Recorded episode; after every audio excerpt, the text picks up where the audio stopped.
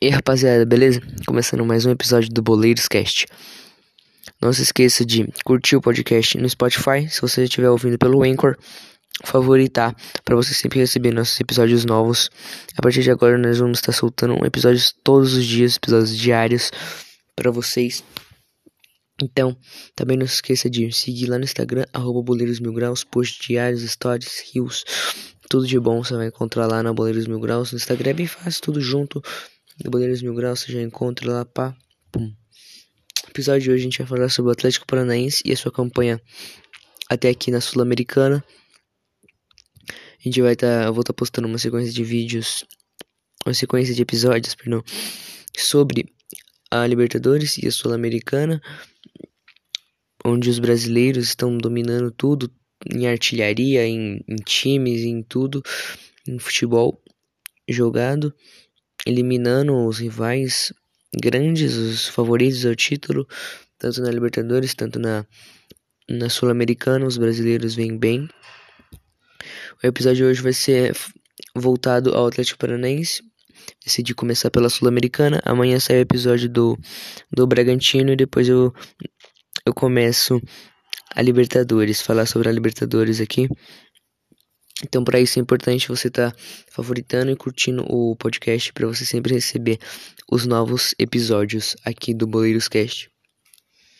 Então, a campanha do, do Atlético Paranaense, né, na fase de grupos começou muito bem. O time terminou com seis jogos, obviamente, oito gols, um gol sofrido, sete de gols de saldo no caso, cinco vitórias e uma derrota. Ganhou a primeira partida da primeira rodada contra o Aucas por 1 a 0, ganhou do Metropolitano na rodada 2 por 1 a 0. Na rodada 3 teve um tropeço perdendo para o Melgar de 1 a 0 também. Ganhou do Metropolitano na rodada 4 por 1 a 0. Deu o troco no Melgar, ganhando de 1 a 0 na rodada 5. E para fechar com chave de ouro a fase de grupos, ganhou por, por 4 a 0 do Aucas na rodada 6, finalizando assim a fase de grupos com 8 gols. É uma campanha sólida, um pequeno tropeço contra o Melgar, mas que não atrapalhou a classificação em primeiro lugar, é, garantindo um adversário do segundo lugar. E enfrentou o América de Cali na, na partida das oitavas, a partida de ida foi uma vitória por 1 a 0. Na volta, o Atlético ganha por 4 a 1, uma classificação bem classificada, é, digamos assim, uma classificação suave, ganhando fora de casa por 1 a 0 e depois goleando dentro de casa. Como a gente sabe que o Atlético Paranaense é um time que cresce jogando em casa, tem as suas dificuldades jogando fora, mas agora com o um novo técnico português no comando, que já está aí há um tempo, o time vem melhorando o seu aspecto fora de casa, tanto que ganhou a partir das oitavas as duas dentro e fora de casa, goleando dentro de casa. Nas quartas enfrentou a LDU, saiu perdendo fora de casa é, por 1 a 0 uma, contra uma equipe forte, digamos assim, a equipe do, do LDU era uma das equipes que poderiam ser campeãs. Ninguém discorda disso, eu acho. Na volta saiu perdendo de novo, jogando em sua casa, mas aplicou um, um, placar, não sei se é uma goleada, ganhou por 4 a 2 de virada, jogando dentro de casa, ganhou no, ganhando bem. É, não foi assim tão, tão suave assim para os torcedores do Atlético, mas depois que o time virou o jogo, conseguiu fazer mais dois gols. Ganhou, fez, empatou, virou, fez o, fez o terceiro, o quarto. Acabou sofrendo um gol ali, mas 4 a 2 classificou no placar agregado por 4 a 3 Se o LDU faz um, um gol ali, muda tudo. A eliminação vem pro Atlético Paranaense, então não foi tão folgado assim, mas conseguiu ganhar bem dentro de casa e classificar para as semifinais da, da Copa Sul-Americana, onde vai enfrentar o Penharol do Uruguai, que vai ter um desfalque, que é a saída do lateral esquerdo Piqueres, Piqueres, Piqueres, sei lá, tanto faz. Ele era uma peça muito importante para a equipe do Pinheirol. Ele, podia, ele pode atuar né, como lateral esquerdo, pode quebrar um galho de lateral direito, jogar de, de ala esquerda, meia esquerda. Faz uma função ali também como terceiro zagueiro, é um jogador muito versátil que agregaria qualquer equipe da, daqui da América do Sul. Foi ao Palmeiras.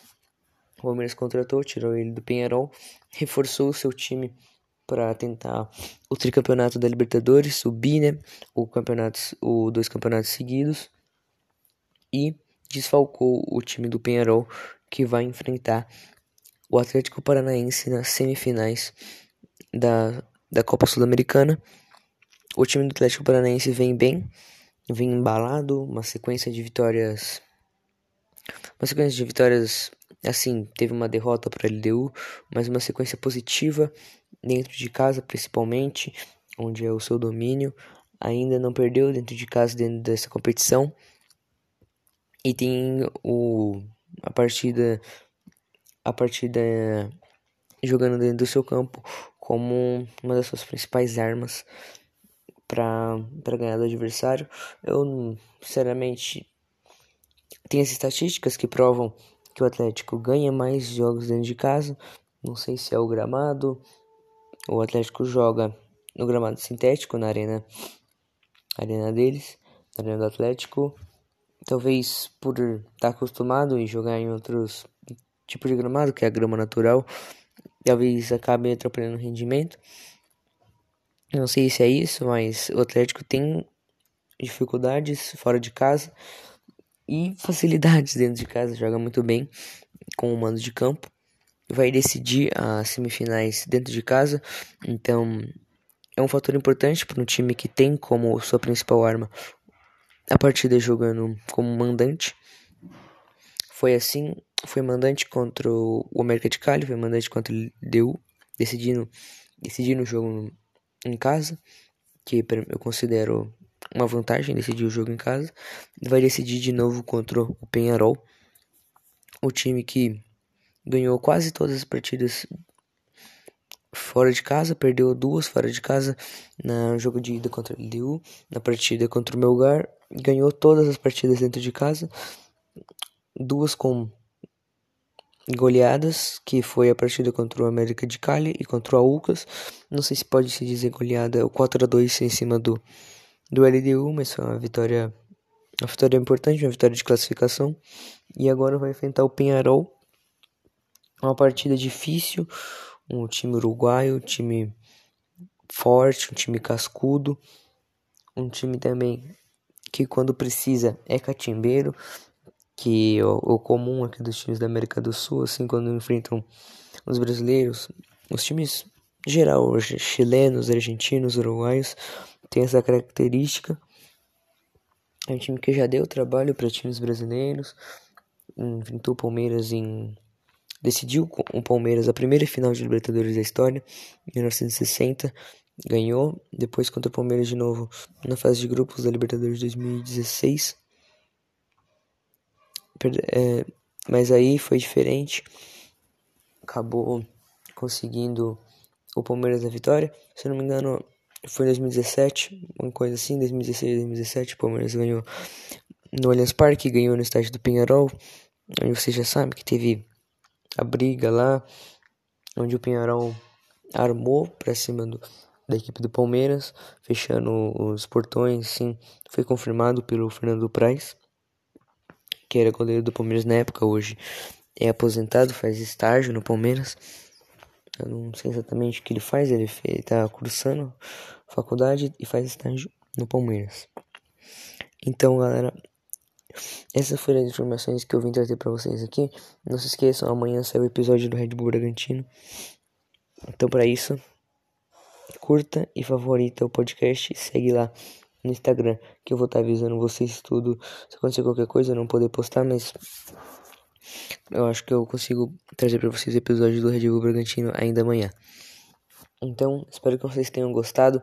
Não esqueçam de ir lá na página e comentar no post do podcast que eu vou fazer ainda quem vai ganhar. Quem vai classificar para a final, é claro, de Penharol e Atlético Paranense, os dois jogos, quem classifica e quem ganha a partida de ida, que vai ser disputada no Uruguai. Então é isso, até o próximo episódio.